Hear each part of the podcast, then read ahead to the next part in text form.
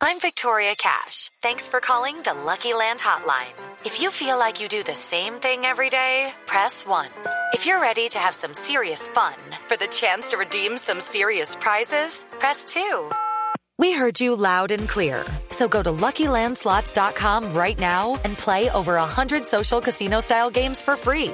Get lucky today at LuckyLandSlots.com. Available to players in the U.S., excluding Washington and Michigan. No purchase necessary. VGW Group. Void where prohibited by law. 18 plus. Terms and conditions apply. Y a unos monstruos como el señor Ari Batanen, campeón del mundo de rallies. Bueno, en la época en que Pikes Peak era asfalto y tierra. Hoy en día es solo asfalto. ¿Sí? Y, y quedé fascinado. Y, tuve la oportunidad de... No, obviamente no corriendo porque pues yo tengo que respetar la, la, imagen de mi país, la bandera y todo eso. No puedo hacer quedar mal a mi país en, en, en Pikes Peak. Eso es para los especia- especialistas, para los profesionales. Pero subí la montaña, hice los casi 20 kilómetros eh, hasta llegar a la nieve allá y dije, wow, esto es la locura porque eso es una montaña eh, complicadísima, muy peligrosa, unos abismos tremendos y es la montaña más famosa, más emblemática del mundo, con la competencia de trepadas más famosa y de más tradición en el mundo, lo más grande del mundo en premios de montaña, el famoso Pikes Peak. Y este año Colombia se metió allí. Yo siempre decía, ¿cuándo un colombiano vendrá a correr? Y resulta que en lo más complicado, en motos. Ah, caramba. Es el reto, el reto es aún mayor. Claro, total. Daniel Fernández fue, participó y no solamente participó, sino que conquistó la montaña, sexto lugar en la categoría que participó en motos, una cosa increíble. Daniel ¿Sexto está, lugar? sí, ya regresó al país, está en Medellín, le damos la bienvenida a Autos y Motos de Blue Radio. Hola Daniel. ¿Cómo están? ¿Cómo les ha ido? No, con una envidia terrible, hermano. Qué delicia eso. ¿De dónde sale el proyecto de subir a Pikes Peak, Daniel?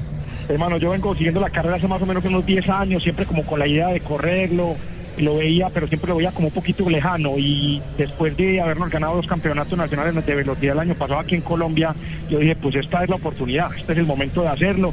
Me acerqué a unos patrocinadores que creyeron en el proyecto y se montaron en esto. La gente de Auteco Kawasaki me dijo, sí, nos vamos ya. Empecé a hacer todo, me inscribí y me aceptaron. Me aceptaron gracias al palmarés deportivo que tenemos acá, a la ayuda de la Federación Colombiana de Motociclismo y el 14 de febrero llegó la carta diciendo que habíamos sido aceptados y ahí fue donde empezó el sur. ¿En qué moto fue, Eso Daniel? iba a preguntarle Corrimos. justamente. ¿Cómo, cómo? Eso iba a preguntarte justamente en qué moto fuiste. Ah, Bueno, eh, corrimos una Kawasaki, una Versys 1000. Es la primera vez que una motocicleta de estas eh, se corre en Pikes Peak. Acá la modificamos, hicimos algunas modificaciones con algunos de los productos que Auteco trae.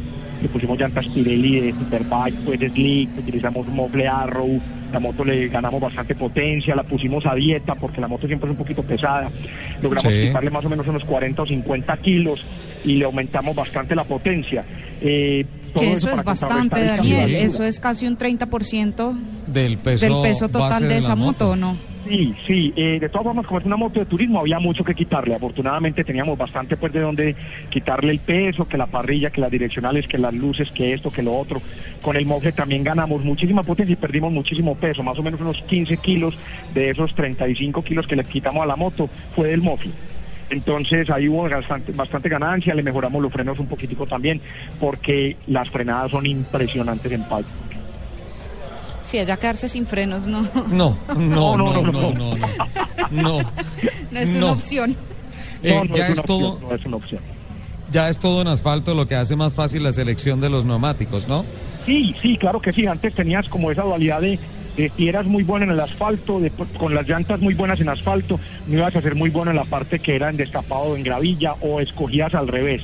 Ahora este año es un poquitico más fácil porque tenés la posibilidad de un solo neumático que te sirve durante todo el recorrido, pero también la carrera ha cambiado bastante. Ahora que es en asfalto todo completamente, los 20 kilómetros, ya se ven muchas más superbikes. No motos como la que yo llevé, sino que la gente más se ha ido enfocando un poquitico más en las motocicletas superbikes, pues ya con 20 kilómetros de asfalto es perfecto el terreno perfecto para esas motos. Ah, Daniel, cuando, cuando uno como aficionado tiene la posibilidad de transitar esa montaña en cualquier parte del año y uno empieza a ver en el piso las marcas y todo eso donde está el partidor, hay una zona de aceleración pero el timing se activa en donde tú ya estás en movimiento, Jen. No es, tú, no, tú no arrancas de cero, tiene una zona de aceleración.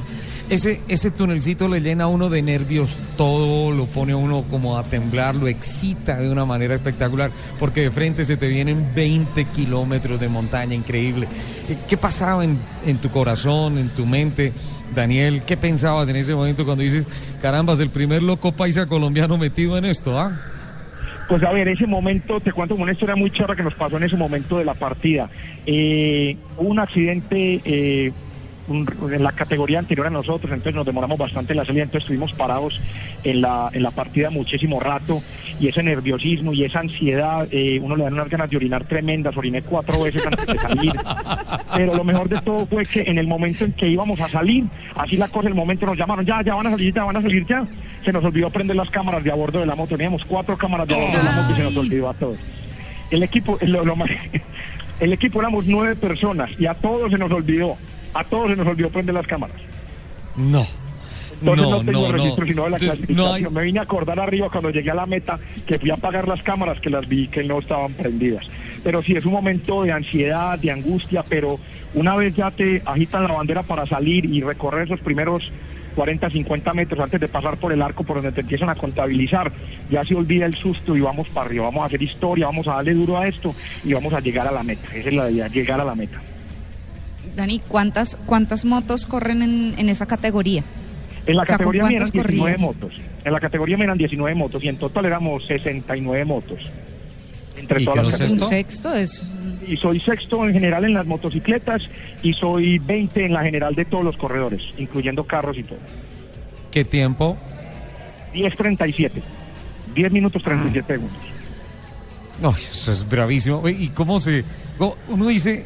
¿A Pais Peak en dónde se entrena? En Pais Peak, en Indianápolis, ¿en dónde se entrena? En Esa es Indianápolis. la cosa, ¿Aquí es- qué? esa, pregunta, En- en- esa pregunta me la hacen mucho. Eh, aquí no hay nada similar a Pikes Peak. Yo, tra- yo pensaba que, por ejemplo, la carretera de Las Palmas, la que tenemos acá en Medellín, Sí, Sí, en Las Palmas, Santa Sí. Rosa. como una inclinación similar, como una inclinación similar, pero no, nada es similar a eso. El asfalto es completamente diferente, las curvas son completamente distintas, los frenados, todo es completamente diferente. Lo otro es que los entrenamientos se hacen muy temprano en la mañana. Muy temprano es que a las 5 y 15 de la mañana eh, ya estamos entrenando. Entonces el asfalto nunca llega a la temperatura ideal. Porque Claro. el día que más calor hizo en los entrenamientos estábamos a 4 grados. Es el Ya día- la carrera real es... La, la condición climatológica en la carrera es otra y entonces diferente. de ahí Es- poco es sirve, diferente. ¿ah, Daniel? Nosotros entrenábamos muy temprano y salimos a correr más o menos como a las diez y media, 11 de la mañana más o menos salimos a correr. Entonces es Con bastante la 20 diferencia. grados de Sí. diferencia por ahí. Sí, sí, más o menos unos 20 grados de diferencia. El frío era impresionante, pues, y las madrugadas durísimas, porque como la carretera es pública, únicamente la prestan hasta las ocho y media de la mañana. Entonces teníamos que estar en la portería de Peak a las 3 de la mañana para subir al pit, para armar el, el- tu circo, pues, tu carpa, tu compresor, tu generador, Sí. poner tu moto para tener reunión de pilotos a las 4 y 45 de la mañana. Y la primera salida, la primera salida que te empezaron a contar tiempo en los entrenamientos era a las 5 y cuarto de la mañana. Daniel, ¿cuándo viene a Bogotá? Esto Eh. toca echarle, eso toca echarle una frijoladita. Pues si quieren, si quieren ahorita arranco y por ahí Sí. en dos horitas llego. más o menos, más o menos en dos horitas y media les llego. Eh, no, díganme si Voy quieren en la a la otra semana horitas organizamos y un viajecito y vamos.